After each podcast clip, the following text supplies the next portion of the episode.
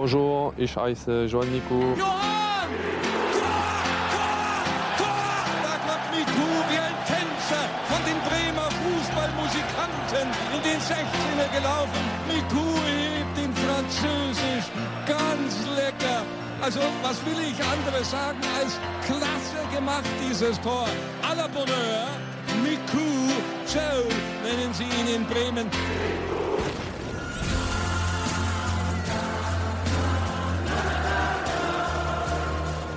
Johan Mikou était ce génial numéro 10 comme seul le football de notre enfance pouvait nous offrir. Après avoir dominé le championnat de France et goûté au football italien, le canois de naissance et de formation pose ses valises en Allemagne. Sous les couleurs du Werder Bremen, le Français joue son meilleur football. 4 ans de sehr schön Fußball sur lesquels les libéraux reviennent dans l'épisode du jour. Les libéraux, les libéraux. Le podcast qui revient sur le football de notre enfance. Et pour m'accompagner dans ce podcast, j'ai Nams, Salut à tous. Damaz Bonsoir à tous. et le fan du Werder Bremen qui fait sa deuxième chez nous, Rudolf. Ayo, salut à tous. Ayo Rudolf, je suppose que c'est cette histoire, notamment de Mikou sous les couleurs du Werder Bremen, qui a participé à ton amour pour ce club. Ah, tout à fait, on va parler du, du chef, on va parler de, du modèle de Tony Kroos. Il a dit euh, lors euh, de la cérémonie pour le Ballon d'Or 2014. Donc euh, ça donne déjà une idée de l'importance de ce monsieur, euh, notamment au niveau euh, de l'héritage sur le football actuel. Mais c'est surtout le symbole de l'une des plus grandes équipes que le Werder a connue. Une équipe qui se qualifie systématiquement en Coupe d'Europe. Une équipe qui a gagné des trophées. Une équipe qui pratiquait un football spectaculaire. Et il n'y est pas étranger. Et moi, à titre personnel, si j'aime le Werder, comme tu l'as dit, c'est en grande partie grâce à lui, comme je l'avais mentionné dans, dans le premier podcast que j'ai fait avec vous. Et du coup, c'est aussi à cause de lui que ces dernières années, quand on me demande quelle équipe je supporte en Allemagne, on me prend pour un taré, en fait, tu vois. Et, Parce que et voilà, vois, ces- ces gens-là n'ont pas forcément suivi le Bayern, euh, à- euh, le, le Werder, pardon, à cette période-là, et où ils ont la, même, la mémoire courte, en fait. Donc, euh, c'est pour ça qu'on prend pour un fou. Alors justement, euh, par rapport à, à Johan Mikou, Damaz, euh, bon, c'est un joueur qu'on connaît très bien, nous Français. Euh, Est-ce que tu penses qu'à l'échelle internationale, c'est le Mikou allemand que les gens connaissent le mieux? Euh, oui, je pense, oui, surtout qu'on a affaire à un joueur qui a, qui a tout gagné par rapport au- à tous les clubs qu'il a fréquentés, hormis la SCAN, même si lui va considérer la SCAN comme étant, le, bien entendu, le- la première fondation de sa carrière avec la montée en Ligue 1, hein, qui, qui- enfin en Division 1 à l'époque, hein, qui, était, qui a été pour lui très importante, notamment avec une très très belle ambiance. Et en effet, Johan Mikou, et, bah, pour nous déjà français, il est reconnu comme étant l'ombre de Zinedine Zidane. Il joue au même poste, il a à peu près le même profil, on va dire, euh, morphologique, euh, une science technique, même taille aussi, à 1m85. Même âge, Et- plus ou moins. Exactement, même âge, non, 73 Et le- hein, pour Johan et- Mikou, an Et le seul but, et le seul but qu'il mettra en équipe de France sera une passe décisive de Zinedine Zidane contre la Turquie. Exactement, sur ces 17 sélections, en effet. Euh, et, et, et, et sans compter que pratiquement tous les clubs qu'il a fréquentés, bah, Zidane était avant. C'est ça. Cannes, Bordeaux, euh, Cannes, Bordeaux et, et, et.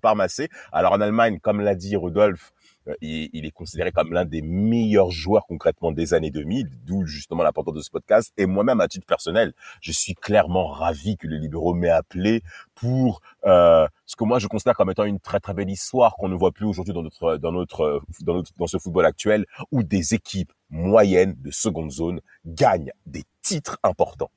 Et à une époque très précise, parce que Nams, euh, on est à une époque où on a Mikou du côté du Werder Bremen, on a aussi Rosicky du côté de Dortmund. On est bien à ce moment-là quand même. Ouais. on est très bien, on est très bien. Magnifique. On est très bien. Et, et quand il arrive, lui, quand il arrive euh, au Werder, euh, Rosicky bah, est champion d'Allemagne avec le Dortmund sur le fil Tout face à. Leverkusen. Donc on a, on, Ah oui. on a, des, on a des très bons joueurs de ballon. On a aussi Balak à Leverkusen. On a Basturk aussi qui a plus euh, peut-être plus le rôle de numéro 10 à Leverkusen. Euh, donc on a Mehmet Scholl aussi au Bayern. Donc on a, vraiment des, des joueurs de ballon, on a vraiment des artistes, on a vraiment des numéros 10. Et justement, euh, euh, vient s'ajouter à, tous ces artistes euh, meneurs de jeu en Bundesliga. Alors on va parler justement du coup de l'aventure euh, allemande de, de Johan Mikou. Et alors je sais pas si c'est Johan ou Johan, hein, s'il nous écoute, on s'excuse euh, par avance, mais voilà, mais, mais bon, on s'excuse. Johan. Johan. Johan, Mikou. Alors justement, euh, je sais pas pour vous, mais je trouve quand même que sa présence au Werder Bremen dénote un peu par rapport au, au- au schéma que, fe- que, se, que se faisaient les, les transferts à l'époque. Alors euh, c'est vraiment assez hors du commun euh, pour un Français surtout. Euh, en 2002, quelque part, c'est quoi déjà le, statut de Johan Miku jusqu'à 2002 C'est-à-dire, c'est, le statut de Johan Miku, c'est quoi? Il sort d'un échec euh, du côté de Parme? Est-ce que ça, est-ce que euh, la grande saison de Bordeaux 98-99 est déjà trop loin dans le passé? Est-ce que ça reste un, c'est un grand joueur sur l'échiquier euh, international? C'est quoi son statut au moment où il signe au Verder bah, il sort d'une première expérience à l'étranger du côté de Parme, une expérience un peu, un peu mitigée où il sera pas vraiment indiscutable. Donc il aura du temps de jeu, il aura du temps de jeu, mais il sera pas indiscutable. il mettra quelques buts, il fera quelques buts et quelques passes décisives, mais ce sera pas une grande, une grande aventure pour lui, même s'il rejoindra des joueurs. Par exemple, pour sa première saison, il rejoindra des joueurs comme, comme Nakata. Euh, ou alors Nakata, je crois, c'est la deuxième, plutôt comme euh, Adriano, la Mouchi. bien sûr. Voilà, Buffon. Donc voilà, première saison, il est finaliste en Coupe d'Italie. Et la deuxième, la deuxième saison, il remportera justement la, la Coupe d'Italie. Et justement, sa deuxième saison, lors de la deuxième saison, il jouera beaucoup, euh, il jouera quand même beaucoup moins que la première. Et mhm. ça reste quand même une expérience euh, mitigée. Alors, si on a ce statut de Johan Mikou, euh, c'est quoi le statut du Werder Bremen Comment t'expliques que, que cette histoire puisse se faire, Rudolf le statut du Werder, on va dire que c'est pas une top team si on veut reprendre des termes de la Formule 1, euh, à l'arrivée de Thomas Schaff, c'est une équipe qui, euh, on va dire, végète entre la 9e et la 6e place. Justement, la 6e place, c'est ce qui va, c'est la place qu'il va occuper euh, avant l'arrivée de, de Joan Mikou. Et donc, on se dit en fait que, quand même, comme tu l'as dit, c'est un peu un choix, c'est un peu un, un, choix surprenant parce que, quand même, Joan Mikou, c'est quand même un, un super joueur. C'est un champion d'Europe avec l'équipe de l'équipe de France en 2000 il a été aussi de l'aventure 2002 euh, euh, de l'équipe de France, même si bon, ce, fut un, un, échec. Mais en tout cas, on se dit que quand même, c'est un, choix plutôt surprenant quand même à première vue. Tu penses quoi de, de, cette rencontre d'Amaz entre ce qu'était Johan Mikou à ce moment-là, entre ce qu'est le Verderm à ce moment-là? Est-ce que c'est un, est-ce que tu penses que c'est un tour de draft, pour reprendre les termes que tu utilises à la Team Duncast, un peu de seconde zone, mine de rien, ce transfert? Bah, en effet, comme tu l'as dit euh, précédemment, Reda, quand généralement on suit la carte de Johan Mikou, il passe à Cannes, il passe à Bordeaux, il va en Italie pour aller plus haut. Et en effet, en Italie, ça se passe mal. Surtout au niveau relationnel au cours de la deuxième saison, où il y a eu une dispute d'appartement avec Cannavaro d'ailleurs, où Thuram s'en va, Cannavaro veut reprendre l'appartement, Miku aussi. Bon, on préfère donner ça à Cannavaro parce que euh, il est mal, c'est pas bien vu, et surtout il n'y a pas de salaire on sait très bien que Parme a beaucoup souffert et nous, chez les libéraux, on a plusieurs fois évoqué la situation parmesane qui nous a tenu à cœur. Et Miku est en première ligne. Donc ce départ au Werder de Brême, pour nous Français, ben, mais qu'est-ce qui se passe chez Johan? On s'attend à ce qu'il aille plus haut après Parme. Eh ben, il se retrouve au Werder dans un club concrètement qui est inconnu pour les médias français quand on connaît leurs limitations et leur médiocrité footballistique. Donc euh, quelque part, eh ben, il va un peu disparaître des radars. Et par contre, le, ça va très très bien se matcher par rapport, euh, euh, je dirais même au programme et à la ligne directive, à la, à la, à, la ligne sportive que veut mettre en place Klaus Alof, hein, qu'il faut aussi rendre hommage au travers de ce podcast, et bien entendu Thomas Schaff qui est aux manettes où il pense que Johan Mikou va faire basculer le Werder dans une nouvelle dimension, notamment au niveau offensif. Et clairement, il va être euh, euh, enchanté par ce choix. Il faut rappeler que Werder avait gagné la, la, la, la, la Coupe d'Allemagne 99 face au Bayern Munich, où Thomas Schaff arrive au mois de mai. Hein, Rodolphe, hein, tu me corrigeras si c'est si c'est bien ça. Euh, il était au bord de la régulation, c'était euh, de, de, de, la relégation, hein, saison 99. Saison 2000, ils sont neuvième.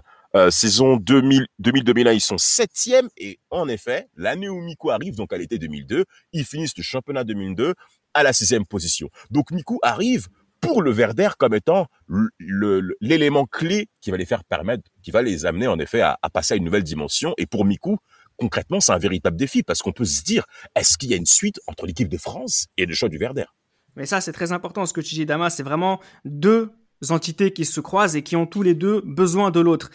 Johan Miku, c'est pour redire, pour expliquer à tout le monde qui il est vraiment. Et le Werder a besoin de ce genre de joueur un peu hors catégorie pour le tirer vers le haut. Et ça se traduit par une bonne première saison. Alors pas forcément de la part du club en tant que tel, mais Johan Miku, finalement, le football allemand, ça ne lui fait pas peur, tout simplement parce que quand on est fort comme lui, on s'adapte assez facilement, Rudolf. Exactement, c'est ce que je voulais dire, c'est que ses qualités n'ont pas de frontières. Et euh, la, preuve de cette adaptation rapide, c'est euh, le fait qu'il va qui va marquer son premier but euh, à partir de la quatrième journée, donc face à Nuremberg. Et donc euh, à ce moment-là, on peut se dire déjà d'emblée que ben il est parti pour s'installer et pour euh, pour marquer son territoire en Allemagne. Alors justement, on va s'intéresser maintenant à la vraie raison pour laquelle nous faisons ce podcast, hein, qui aurait pu être d'ailleurs un focus sur la saison 2003-2004, mais on a choisi le prisme de Miku pour davantage mettre en lumière la réussite du groupe de Thomas Schaff sur l'ensemble de cette période. 2003-2004, c'est une saison historique pour le Verder, c'est celle du doublé Coupe Championnat. Rudolf, je te laisse la parole puisque voilà, c'est pas tous les jours qu'on rencontre quelqu'un qui supporte le Werder Bremen. je te laisse faire le, à dire le, la présentation de l'équipe euh, il n'y a pas spécialement de stars autour de Yohan Miku, mais c'est un groupe solide avec beaucoup de joueurs, joueurs, beaucoup de joueurs courageux, beaucoup de joueurs solides, des joueurs qui sont connus du football allemand et qui ont besoin de aussi de leur côté bah, s'appuyer sur leurs qualités, qui ne sont pas connus de tous comme étant euh, les meilleurs. C'est ça, tu as bien résumé la, la chose. Euh, si je peux parler euh, des arrivées euh, au cours de cette année, il y a Andras Reinke, donc qui, qui vient de, de, de Murcie. Il est mauvais, mauvais, mauvais, nul. C'est moi, je, ça m'arrive. Non, non, t'inquiète. Il est trop nul. Il y a, il y a un aussi, autre qui n'est pas nul. Qui ça? Il y, a, il y a aussi Valérien Ismaël eh qui oui. arrive de, ah. de, de, pour solidifier la défense et accompagner euh, Kristajic. Euh, donc il y a quand même une solide ossature parce qu'il y a quand même pas mal de gens de l'année de, de l'année précédente qui sont qui sont encore là. Et euh, pour parler un peu de, de l'animation, euh, Thomas Schaff il opte pour un 4-4 de losange ou un 4-1-2-1-2 où justement Miku il va être là en meneur de jeu et il va être très bien soutenu on va dire par Fabian Ernst et ouais Borowski et Baumann. Euh, ouais, voilà, c'est ça. D'abord, euh, Ernst et, et, Borowski sur, euh, sur, les, sur les côtés du, du losange, qui, grâce à leur volume de jeu, peut permettre à Miku de se concentrer plus sur les, sur les euh, tâches offensives, on va dire, parce que les deux, ces deux-là, ils sont capables d'accompagner justement euh, Bowman à la récupération et ils sont aussi capables d'être à l'aise balle au pied et euh, d'avoir une certaine complémentarité avec euh, Yohan Miku. Et c'est des joueurs qui sont aussi capables de marquer des buts. Donc c'est sûr que ça va aider. Et Miku, il va être aussi là pour euh, ben, servir ces, ces, ces, deux attaquants qui sont devant lui. Il y a Omi Davala aussi hein, qui vient sur euh, qui vient d'un prêt du côté de l'Inter aussi euh, qui arrive dans, dans, cette équipe. Bien sûr Fabien Hers, moi qui m'avait frappé par sa chevelure qui est totalement absente. non, je euh, le Canadien aussi, euh, Paul Stalteri, Caristeas ouais. aussi, euh, qu'on va qu'on va apprendre à connaître à la fin de cette saison encore plus. Euh, bien sûr, c'est assez incroyable. Il y a bon Elton aussi, hein, dont on va beaucoup parler là bientôt. Euh, Tim Borowski, Ludovic Magnin aussi, qu'on commence qu'on commence à apercevoir de plus en plus, pas trop mmh. forcément cette saison. Ivan Klasnich aussi. quel est le rôle concrètement de, de Miku dans, de son 11 de, dans son 11 Damas? Parce que Rudolf le disait, on est en 4-4-2 losange. Il a la pointe d'un losange. On sait à quel point c'est difficile de jouer à ce poste-là. Quand on est un numéro 10, il faut être vraiment très, très, très fort. Et, et là, pour le coup, il se régale. Elton aussi. Ah, il se régale énormément. Pourquoi? Parce que Johan Miku évolue à peu près. Euh, alors peut-être que techniquement c'est moins fort, mais il évolue avec des joueurs qui sont en mouvement, comme un certain Bordeaux 99 où Johan Miku avait performé. Euh, nous, chez les libéraux, on avait en effet rebondi là-dessus. Hein. D'ailleurs, très cher auditeur, je vous invite à réécouter ce podcast de Bordeaux Marseille 99. C'était un vrai régal. Et là, Miku, euh, bien entendu, l'absence de Benarbia au Verder, il est clairement comme étant le leader offensif reconnu de tous. Ça veut dire qu'il a l'estime de la part des joueurs dans le vestiaire très rapidement, en effet, à son arrivée, euh, de Thomas Schaff qui va bien entendu le mettre en avant, et, et, et sans compter que devant lui, il a un duo d'attaquants appelé Ivan Klasnic et Elton. Ouais. Deux joueurs qui sont donc en pointe, mais qui vont balayer tout le front de l'attaque. Par conséquent, Johan Miku évolue avec des joueurs qui sont en mouvement, sans compter également l'effet piston de Tim Borowski.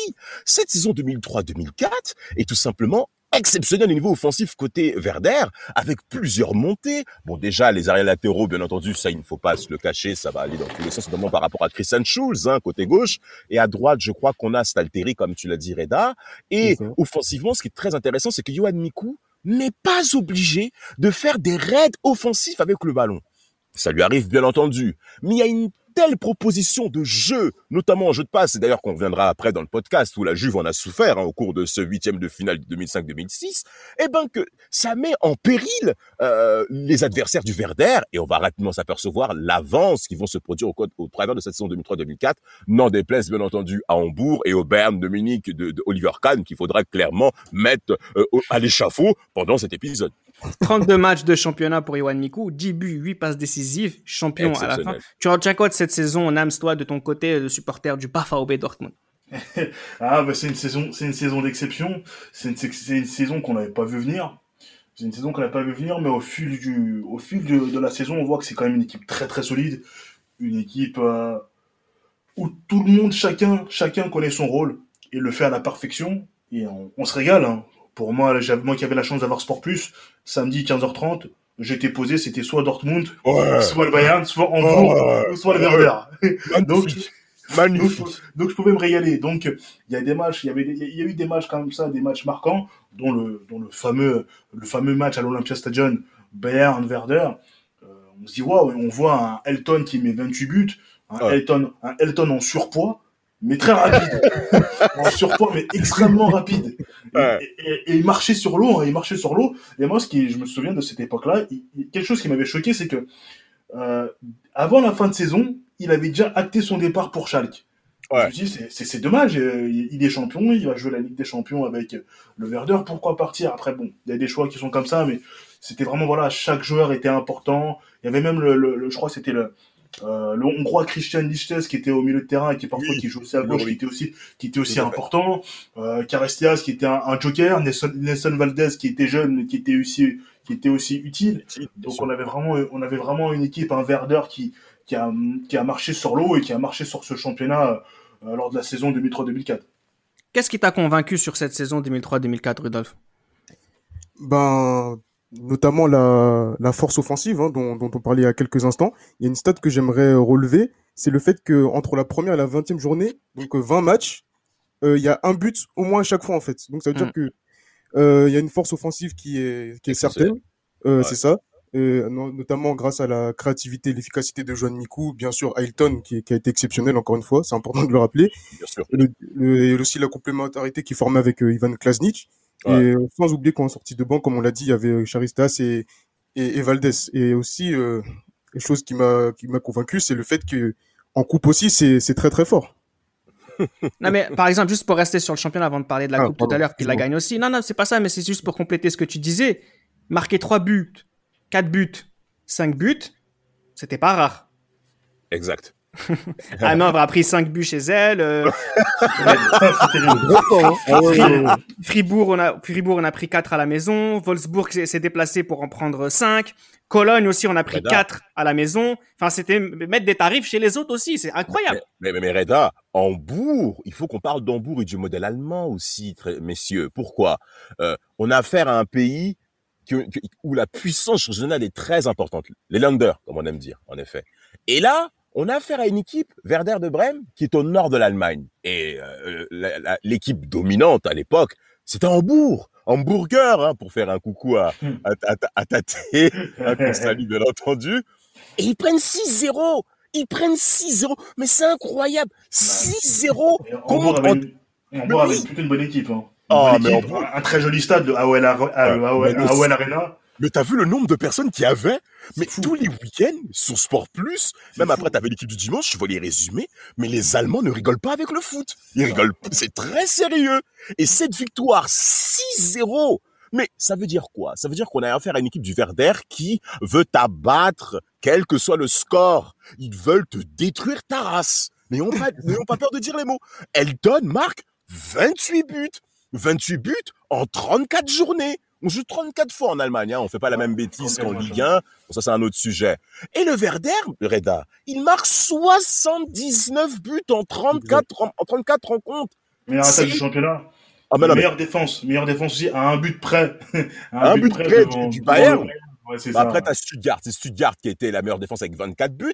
Mais il faut. Il y a eu un Ah ouais, 4-4 euh, Stuttgart euh, Werder Ex- aussi. euh, ouais. Exactement, Reda. Stuttgart, C'est ce que j'allais Stuttgart. même dire. C'est ce que j'allais même dire. Je sais pas d'ailleurs si vous- je vous invite à regarder la complémentarité entre Klasnic et Ailton. Ouais, notamment sur exceptionnel. Ah, mais sur le premier but, euh, c'est, franchement magnifique. Je sais où est mon coéquipier. Miku qui joue en une touche de balle. C'est, merveilleux. Et ce match, si vous pouvez me le si vous me permettez, notamment face au Bayern Munich à la 33e, jour- non, 31e 32, journée. 32.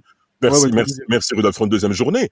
Mais le Verden mène, mène 0-3 en première mi-temps. 0-3 à Munich. Et quand on sait qu'on ne peut pas être champion d'Allemagne à l'époque sans passer par le Bayern, Mm. Là, concrètement, on met tout le monde d'accord. Et avec un Oliver Kahn catastrophique. Ah oui, oh là là. Non, mais regardez ce qui est intéressant aussi, parce que Nams parlait justement de ce 1-3.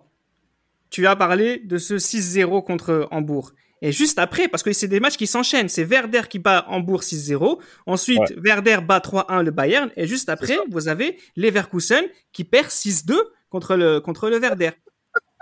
À l'avant-dernière journée. C'est exceptionnel. Franchement, cette équipe est assez incroyable. Et finalement, c'est même pas étonnant. Et là, je te redonne la parole, Rudolf, que ce doublé Coupe Championnat, et finalement, il était presque, bah, il était impossible de ne pas le faire. Bon, quand même, on parle un peu de loin, donc euh, dire que c'était impossible de pas le faire. Non, mais, peu, en fait, en fait, c'est cette équipe. En fait, je vois pas des défauts en Allemagne, en fait. Tu vois ce que je veux dire? C'est vrai, je vois. Je vois C'est- ce que tu veux c'est- dire. Après, peut-être qu'on peut dire qu'il prenait quand même pas mal de buts aussi, hein, parce qu'il y a du spectacle, mais ça va dans les dans les deux camps. Mais en tout cas, c'est vrai que c'est une très grosse, c'est une très grosse saison.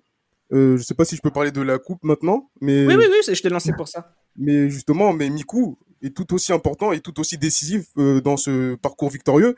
Euh, regardez, il marque euh, au deuxième tour, en prolongation, le but du 2-1 face à Wolfsburg, score final 3-1. Il marque en huitième face au Hertha Berlin, 6-1. Il marque encore en quart de finale où il sauve l'équipe en égalisant à la dernière minute avant que Klasnic ne tue le match, 2-3 contre Greuther Fürth. En demi-finale, il marque encore euh, le premier but face à face à Lubeck et euh, en finale, même s'il n'est pas décisif, ben on sent que le le, le parcours de du, du Werder, ben ben il est, enfin il comment dire, il est en corrélation avec le niveau de forme de de Joan Mico en fait, ce qui est exceptionnel. C'est Tout à c'est- c'est- c'est exactement ça. Et donc, on finit la saison 2003-2004 avec un doublé. Euh, Johan Mikou, c'est le meilleur joueur du championnat, Damas? Euh, N'ayons pas peur de dire les mots. Oui. Euh, bon après c'est c'est c'est c'est plus un collectif comme en lumière, mais en termes d'individualité, c'est évident que Yohan Miku en avant n'est pas gênant. En plus de Elton, hein, bien entendu, il faut bien Oui. entendu rajouter que euh, euh, le en a gagné 9 matchs sur 11 entre la 16e et la 26e journée, notamment en hiver, parce qu'il faut se souvenir que le Werder avait au moins 9 points, 7 points d'avance. Hein. Le Bayern, ça a été très très difficile de suivre le rythme qu'a imposé le Werder. Ce n'est pas uniquement Ah les rencontres qu'on a mentionnées. Ah Il bon. faut parler de la continuité qu'avait le Werder, notamment entre hiver 2003 et début printemps 2004. Ça a été un rouleau compresseur et Dieu merci pour eux, il n'y avait pas l'Europe. Et un, et un joueur que moi je tiens particulièrement aussi à honorer, c'est Elton. Elton. Tout à l'heure, euh, Nams a parlé de, de son ventre euh, samuelien. Euh, D'ailleurs, que je, je salue Oh, Samuel. Oh, oh, Un petit oh, là là, C'est gratuit. en plus, c'est vrai. Oh, ma, ma- Madame Tucker va pas m'en vouloir. Hein. Ah Ah, oui. c'est- Ben oui, c'est notre petit nounours métis. Et, et- et en plus de ça, euh, Elton, mais sa vitesse, moi, elle me régale. Incroyable. Incroyable. Son mariage, son mariage, mais c'est son mariage. Il s'est marié où, Damas? Non, là, je laisse Rodolphe le pouvoir commenter ou soit Non non sur ça, je suis moi je suis football hors football euh, non. Ah ouais? Non, mais La robe non, de non. sa femme était énorme en plus, énorme À en faire pâlir toutes les filles des églises en plus. Oh, c'est magnifique. C'est magnifique, magnifique comme, comme cette saison du Werder, comme cette saison euh, de Johan Mikou. Le plus impressionnant d'ailleurs avec Johan Mikou, c'est que ce qu'il a montré cette saison 2003-2004, il l'a continué en 2004-2005 et 2005-2006, notamment en Ligue des Champions. Nams, tu sais pourquoi c'est à toi que je donne la parole. Ah oui, oui, oui, oui, ce, ce, fameux but au match retour. D'ailleurs, la double confrontation euh, contre la Juve, il a été excellent. Il a été excellent de ce- lors de cette double confrontation. Et euh, justement, je me souviens que les commentateurs, c'est, c'est, c'est, euh, j'avais revu ce match encore quelques années plus tard. Les, les commentateurs italiens se demandaient justement euh, pourquoi Miku n'était pas pris en équipe de France? Parce que il était excellent. Il était excellent. Double confrontation, le Werder gagne 3-2 à l'aller. Et au retour, il met ce but. Il Ouais. met ce but, ce petit ballon piqué euh, sur Buffon. Donc en plus, il met, la- il met la clim parce que déjà la Juve avait perdu à l'aller. Et il met ce but super important. Il ouvre le score. Il ouvre le score en plus. Donc c'est un but important, un but beau, à l'image du joueur qu'il était. Euh, non, c'est un, un, excellent joueur. Il a, c'est pas seulement un, comme on pourrait dire, un one season wonder. Non, c'est vraiment pendant lors, durant tout son passage au Werder, il a été excellent. Et vraiment, ben, même en Ligue des Champions, que ce soit en Bundesliga ou en Ligue des Champions, il arrive à se mettre en évidence. Et ben, c'est un joueur qui, c'est un joueur très talentueux. Et je pense que c'est la meilleure période, les meilleures années de sa carrière. Elton s'en est allé du club, c'est Miroslav Klose qui va venir le remplacer presque pour, du poste pour poste. En championnat 2004-2005, le club finit troisième. En deux- euh, 2004-2005, pardon. En 2005-2006, le club finit deuxième. Toujours avec un Klose qui se régale des passes de, de, de, qui Meilleur finit à 10, passeur. Ouais, sur la saison 2005-2006, il finit à 10 passes décisives. Euh, sur ces deux saisons-là, en fait, Rudolf, on a euh, une équipe du Werder qui s'installe durablement comme étant l'équipe numéro 2 du championnat allemand. Tout à fait, c'est ça. Donc la régularité au plus haut niveau, que ce soit euh, en championnat et euh, aussi sur la scène euh, continentale. Damas parlait tout à l'heure du, du, step que, que, était capable de faire passer au Werder Bremen à, son arrivée. Bah, c'est exactement ce qui s'est passé en fait. Et t'as, par exemple, ces matchs de Ligue des Champions, est-ce que tu penses que toi, en tant que fan du Werder, t'aurais pu imaginer que ça se passe mieux? Parce que parfois, il y a eu des défaites sévères aussi.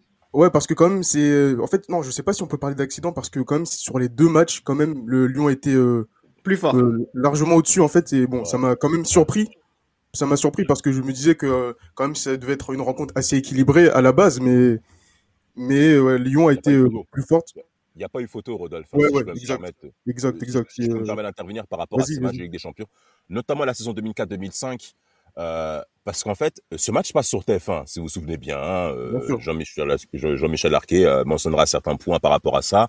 Le Verder avait notamment en première mi-temps certaines occasions qu'ils n'ont pas mis. Et là, on a vu les véritables faiblesses de la part de, de cette génération où euh, le Verder en temps fort, quand il ne marque pas de l'autre côté, c'est souvent très très très difficile. Et cette victoire 0-3 marque véritablement un écart que le Verder hein, par rapport aux équipes montantes en Ligue des Champions. Parce qu'il faut se souvenir quand même où était Lyon par rapport à cette époque-là. On se, on se souvient tous de la confrontation de Lyon notamment en 2005 face au PSV, qui je dirais est une équipe dans la même dimension que Lyon. Eh ben cette confrontation en huitième de finale face au Verder démontre que le Verder n'est pas encore à ce niveau. C'est clairement une équipe de zone 3 qui fait qui fait de très belles prestations. Ça fait très très longtemps qu'on n'avait pas vu le Verder en Ligue des Champions, je pense. Euh, là, c'est leur nouvelle arrivée lors de cette saison 2004-2005 sur la plus grande des scènes européennes. Et clairement, on a vu cet écart. On l'a vu. Le match retour, c'était c'était la fête. Il y a combien? 7-2, c'est ça Ou 7-3 Oh, peu importe. Mais est-ce que ça veut pas dire aussi, malgré qu'on ait vu euh, Miku très fort, notamment contre la Juventus, est-ce que ça veut pas dire aussi que c'est pas son niveau? À Miku Ah, si je peux me permettre de répondre à cette question, Mm. concrètement, au travers de cette confrontation, c'est là où j'ai vu quand même que Miku et le Verder, il y avait une différence. C'est là où on voit que le choix qu'a fait Miku, selon moi, euh, était, était réducteur pour lui qu'il soit au Verder.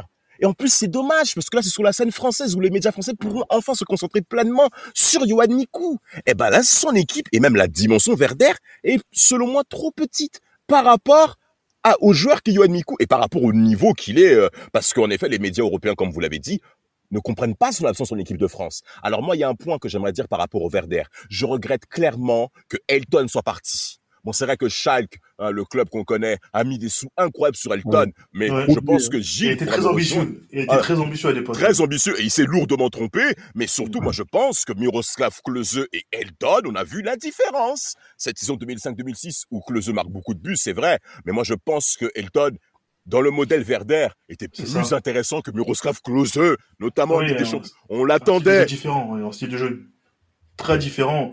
Euh, Elton, c'est un joueur qui, qui sait prendre le ballon, qui peut emmener le ballon euh, de loin, euh, qui peut finir les actions. Euh, C'est un joueur qui peut prendre la profondeur, alors que Claudio est, un, est plus un joueur de surface. Donc c'est un, un joueur qui correspond, je pense que Miku, c'est un joueur qui, voilà, Miku c'est le, c'est le, le joueur, le type de joueur qui, pour- qui peut vraiment servir à, à un joueur comme Klose, parce que Klose est dépendant un peu de son effectif. Elton un peu moins, Elton est un peu moins parce que hormis cette saison 2003-2004 où il met 28 buts en, en Bundesliga, on a vu les autres saisons où c'est toujours du 12, 15, entre 12, 16 15 buts, voire c'est 16 vrai, buts. Vrai. Donc il est, il est régulier. Mais Klose, c'était un peu différent dans le style, dans le style de jeu. Mais euh, bon, euh, voilà, il a quand même fait des, il a quand même fait d'excellentes saisons. Surtout Oui, la, deuxième où il est un peu, il est assez exceptionnel par rapport au stade de l'époque où il met 25 buts, euh, 14 passes décisives en, en 26 matchs. Mais c'est parce qu'aussi, voilà, le, le Verdun tourne très bien et Ouais. Tu as mentionné l'équipe de France Damas. Ça, c'est un chapitre sur lequel je voudrais qu'on s'arrête un petit peu. Parce que, effectivement, Johan Mikou, c'est entre guillemets le syndrome Eric Carrière. C'est difficile de s'exprimer à ce poste-là quand on est en équipe de France avec un certain Zinedine Zidane. Mais Ah la question n'est pas là. Parce que ce que fait Johan Mikou avec le Werder Bremen sur cette période 2002-2006, euh, de l'aveu des observateurs allemands, qui, permettez-moi de le dire, connaissent assez bien le football, estiment que c'est assez bizarre de le voir non pas sélectionné, mais complètement presque banni de l'équipe de France. Comment t'expliques cette absence de Johan Mikou, toi qui es finalement amoureux de Johan Mikou du Verder, euh, Rudolf, du côté de l'équipe de France? Elle est presque inexplicable en fait. Euh, je pense que ça se situe peut-être à son niveau, où euh, en fait c'est euh, c'est lui justement qui euh, qui en a qui en a un peu marre de, de jouer les, le- les rôles des doublures euh, en, en équipe de France. Malheureusement, il y a quand même euh, Zinedine Zidane euh, euh, au-dessus de lui, donc euh, c'est pas c'est un peu normal de cette situation est un peu logique en soi, mais je pense que c'est plutôt de son côté où justement il il euh, il veut plus, il veut plus euh, être il, veut, il veut plus comment dire il veut, il veut jouer un rôle plus important dans cette équipe de France et il n'a pas l'opportunité, n'a pas l'opportunité, pardon, de le faire. Et donc, du coup, ben, le, le choix qui va être fait, c'est de ne pas le sélectionner, en fait. Alors qu'on a déjà vu Mikou et, et Zidane jouer ensemble tout, à l'heure. fait. Rams parlait du match euh, la contre Turquie, la ouais, Turquie, exactement. bien sûr. La France gagne match. euh, 0-4. Ah ouais. Euh, Il y a Vieira, Petit, Mikou, Zidane, Wiltord qui jouent ensemble. Donc, euh, je sais pas, je pense que. Est-ce que tu penses qu'il y a aussi une dimension humaine qui rentre en jeu, Damas, vis-à-vis de, vis-à-vis de Johan Mikou On sait les insultes qu'il a proférées vis-à-vis de Raymond Domenech, si je dis pas de Oui, bêtises, la manière aussi, la relation qu'il avait avec Roger Lemaire, Santini. Enfin, il y avait aussi peut-être une dimension qui allait au-delà du sport. C'est que certes, il y avait Zidane qui était là, mais peut-être que Mikou aussi, c'était peut-être pas le genre de personne qui était, qui s'était rendu indispensable en équipe de France aussi. Il ne s'est pas rendu indispensable et surtout Mikou, c'est une personnalité. C'est une personnalité, Johan Mikou. Hein. Il l'a jamais caché et concrètement, il a fait preuve d'audace euh, lorsqu'il s'est prononcé auprès de Jacques Santini et des, et des médias français via Téléfoot pour dire clairement, je suis pas, je viens pas en équipe de France pour jouer cinq minutes. Je viens pas pour jouer cinq minutes, c'est pas ça. possible. Selon Et- pour les et- jeunes. Et c'est rare, en fait, de voir un joueur de football s'exprimer comme ça auprès des grandes institutions. Parce que là, c'est pas uniquement que le sélectionneur qu'on attaque, c'est même le modèle de la fédération. Euh, Mikou ne fait pas l'unanimité aux yeux des Français et ça va le suivre tout au long de sa carrière. Mais pourquoi? Mais parce que déjà de un, il fait de choix de clubs qui sont concrètement de zone 2.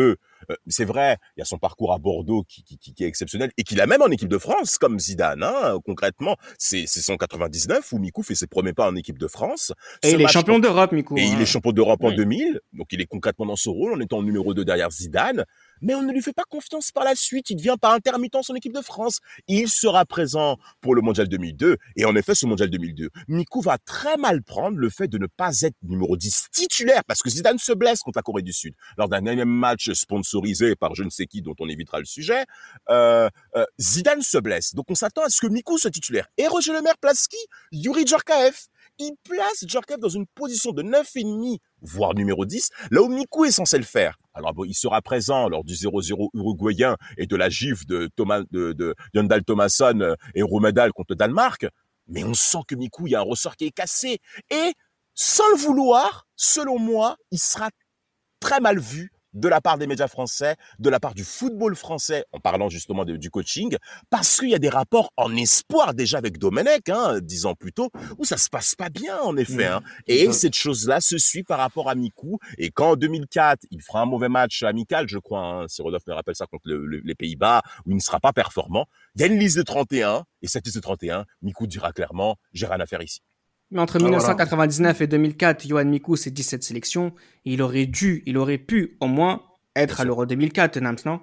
Ouais, il aurait pu, il aurait dû y être, mais bon, euh, euh, il se retrouve, euh, il se retrouve réserviste après la saison qu'il fait. Et comme euh, comme Damas l'a si bien dit, c'est pas que c'est pas que justement, c'est pas que sportif, parce que sportif, on n'a pas grand chose à lui reprocher, même si voilà, le Verdun n'est pas un top club européen, mais le travail ah, C'est le fait- club numéro 1 d'Allemagne quand même.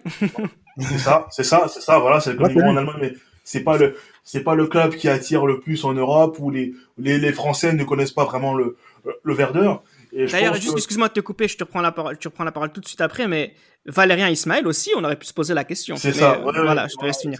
Oui, voilà, exactement. Valérien Ismaël qui plus tard essaiera de se faire naturaliser allemand euh, en 2006, puis euh, essaiera de, de faire de se naturaliser aussi togolais justement pour jouer le mondial 2006. Mais euh, Mikou justement, il aurait mérité, mais justement, il, il n'était pas là pour prendre les miettes. En gros, si je suis réserviste, c'est pas la peine de me prendre. Prenez des jeunes, prenez des jeunes pour l'avenir. Mais moi, j'ai 30 ans et comme il a dit, si moi on me prend, il faut que je sache ce que le sélectionneur attend de moi. Euh, si c'est pour me faire venir et me faire rentrer à chaque fois 5 minutes, c'est pas la peine. Tout à fait, tout à fait. C'est pas la peine. Il vaut mieux appeler des jeunes. Et ça, c'est, euh, je trouve ça quand même couillu de sa part parce que d'autres auraient pu simplement se taire être réserviste et attendre que voilà, si jamais il y a un blessé ou un suspendu, prendre la place. Mais voilà, il a été, il a été droit dans, il a été droit dans ses bottes, il a été franc. Alors je pense pas que ce Nico ait été, le type de joueur qui, a pu poser problème dans, dans un vestiaire durant sa carrière, mais il était assez franc. Et justement, cette franchise euh, dans le football français, c'est quelque chose que l'on n'a jamais vraiment apprécié. Alors justement, on va faire le bilan maintenant de, de ce podcast-là et surtout de Miku l'allemand. Miku Verder, c'est entre 29 et 33 ans, c'est une seconde jeunesse pour lui. Il se régale à jouer comme il sait le faire et comme il aime le faire. Et il y a eu le résultat. Rudolf, on peut dire que c'est un transfert qui est réussi pour les deux clubs et Miku. Et on peut, et c'est pas le cas de beaucoup, beaucoup de joueurs, entrer dans l'histoire d'un club dans un pays étranger. Et ça, c'est déjà énorme. Exactement. Si je me trompe pas, euh, Miku, il arrive euh, au Verder pour 8,5 millions d'euros, si je me trompe pas. Quelque chose comme ça. Donc, au final, quand on fait le bilan, on se dit que quand même, voilà, ça a été une excellente affaire euh, pour les deux parties. Hein. Ces performances-là, c'est ses meilleures, c'est ses meilleures années en fait. Euh, c'est ça que je voulais dire, c'est ses meilleures années. Quand on pense à Johan on pense forcément au Werder Bremen. Et voilà, il a vraiment marqué euh, de son empreinte. Il a gagné des trophées, je le répète. C'est pas, c'est pas tous les jours que dans ce club-là on gagne des, des trophées. Oui. Donc encore une fois, euh, euh, voilà, seconde jeunesse, même plus que ça même. C'est le club euh, qui, a marqué, qui a marqué sa carrière. Je pense que nous, Français, peut-être on pense à Bordeaux d'abord, mais, Ah oui, mais oui, je, bon. je, je- non, mais je, je- par contre, je pense à l'échelle internationale, on pense tout de suite au, au Werder, mais je pense ça, que nous, on, exactement. nous, on retient euh, Bordeaux. Enfin, moi, à titre personnel, je pense d'abord à Bordeaux, mais par contre, quand je pense au, euh, au Werder, je pense à Miku, et, et ça, je vous le redirai tout à l'heure dans, dans une prochaine question. Euh, c'est arrivé trop tard dans un club et un championnat peut-être pas assez retentissant pour se rendre compte vraiment du talent de, de Miku, Nams? Ouais, je pense que c'est ça. Je pense que c'est euh, son talent. On s'est dit peut-être que voilà, à son poste, il y avait quand même des joueurs qui, qui brillaient beaucoup plus. Euh, avant le Werder, il était à Parme, qui était en, en net, en net, En crise. euh, voilà, en crise. Euh, donc, euh, je pense que ça a peut-être joué le fait qu'on qu'il vienne au Werder. Alors, au Werder, il se relance et il est dans un, il, est, il- arrive dans un club, dans une équipe où on lui donne des clés. Donc, euh, c'est pas n'importe où à cette période-là où on aurait pu lui donner les clés de, les clés du camion. Donc, euh, je pense que ça, ça a un peu joué justement dans, dans la vision euh, euh, des gens justement et même en France, des sélectionneurs peut-être qui n'ont pas justement peut-être considéré euh, Johan Nikou euh, à sa juste valeur. Rudolf, Damaz, Nams? Absolument, absolument. Je vais même suivre ce que va dire, même dire euh, Nams par rapport à ça. Euh, Willy Sagnol et Roland Courbis diront euh, ben, qu'on n'a pas assez mis en évidence le talent de Johan Mikou, euh, notamment par rapport à sa carrière, par rapport à ses performances. Euh, moi, je trouve, je trouve quand même que dans l'ensemble, il a rien à se reprocher. Non. Il a fait- non, footballistiquement parlant, quand on parle d'un joueur qui transforme, je dirais pas uniquement qu'une équipe, euh, je dirais même, même toute une institution, parce que le Werder a gagné en dimension grâce à Yohan Mikou. C'est quand même exceptionnel, parce que il y a pas de Diego s'il y a pas Yohan Mikou. Il y a pas tous ces mecs-là s'il y a pas Yohan.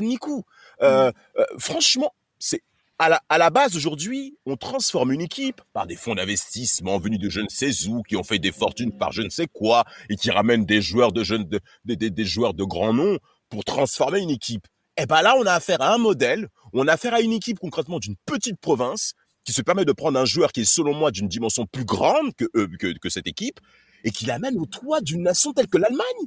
Non, Johan Mikou, il a rien à se reprocher. Concrètement, Jacques Santini doit passer à l'abattoir parce que ce qu'il a fait, c'est Oh scandaleux. Au tribunal, Damas, pardon, attention. Pardon, au, tri- euh, au tribunal, pardon. Euh, C'est vraiment scandaleux. Non, mais je suis désolé. Comment il peut se passer du Mikou Alors, j'ai une anecdote par rapport à ça. C'est Angelos Caristeas, Caristeas qui dira à la fin de cette saison 2003-2004, en effet, ils sont tous dans les vestiaires. Ils se préparent à se séparer parce qu'il y a l'Euro 2004 qui arrive. Ils sont tous tristes et ils checkent tous sur Mikou parce qu'ils savent que Mikou n'est pas là, ainsi que que que que, que Thomas Schaff hein, qui dit qui dira même dans la presse encore une fois, euh, Zidane et Mikou peuvent évoluer ensemble selon moi. Ouais, et Alox, Alox aussi le dit. Hein. Et à l'Obs aussi, ben, merci euh, de, de rajouter ça. Alors, et en plus de ça, euh, il se check. En effet, via le quart de finale Grèce-France, Angelos Caritas au téléphone, il téléphone Yohan Mikou, il dit ce soir je vais marquer pour toi et si je marque, c'est toi que je mettrai en avant. Yohan Mikou fait le simple, fait, fait on va dire le modeste. Non, Angelos fais pas ça, fais pas ça. Eh frère, Angelos c'est un vrai mec, c'est un vrai. Il a Un vrai gars. C'est un vrai gars. Il a mis une tête en plus que Thierry Henry, malheureusement, doit encore apprendre. Et, et, et ce but sera la qualification de la Grèce face à l'équipe de France, qui pour nous, nous avait tous surpris. Mais Mm. après, il va sortir le t-shirt, frère, en hommage à Johan Mikou. Moi, pour ça, je dis, Angelos, t'es un bon. Non, franchement, c'est un, crachat à la gueule de, de toute la fédération. Enfin, c'est ouf quand même de, de je bah, frère. et, et je rends hommage à celui qui nous aurait peut-être battu, tu vois. Voilà, mais non. En plus, mais ils non. vont au bout. En plus, ils vont au bout derrière. Ah oui.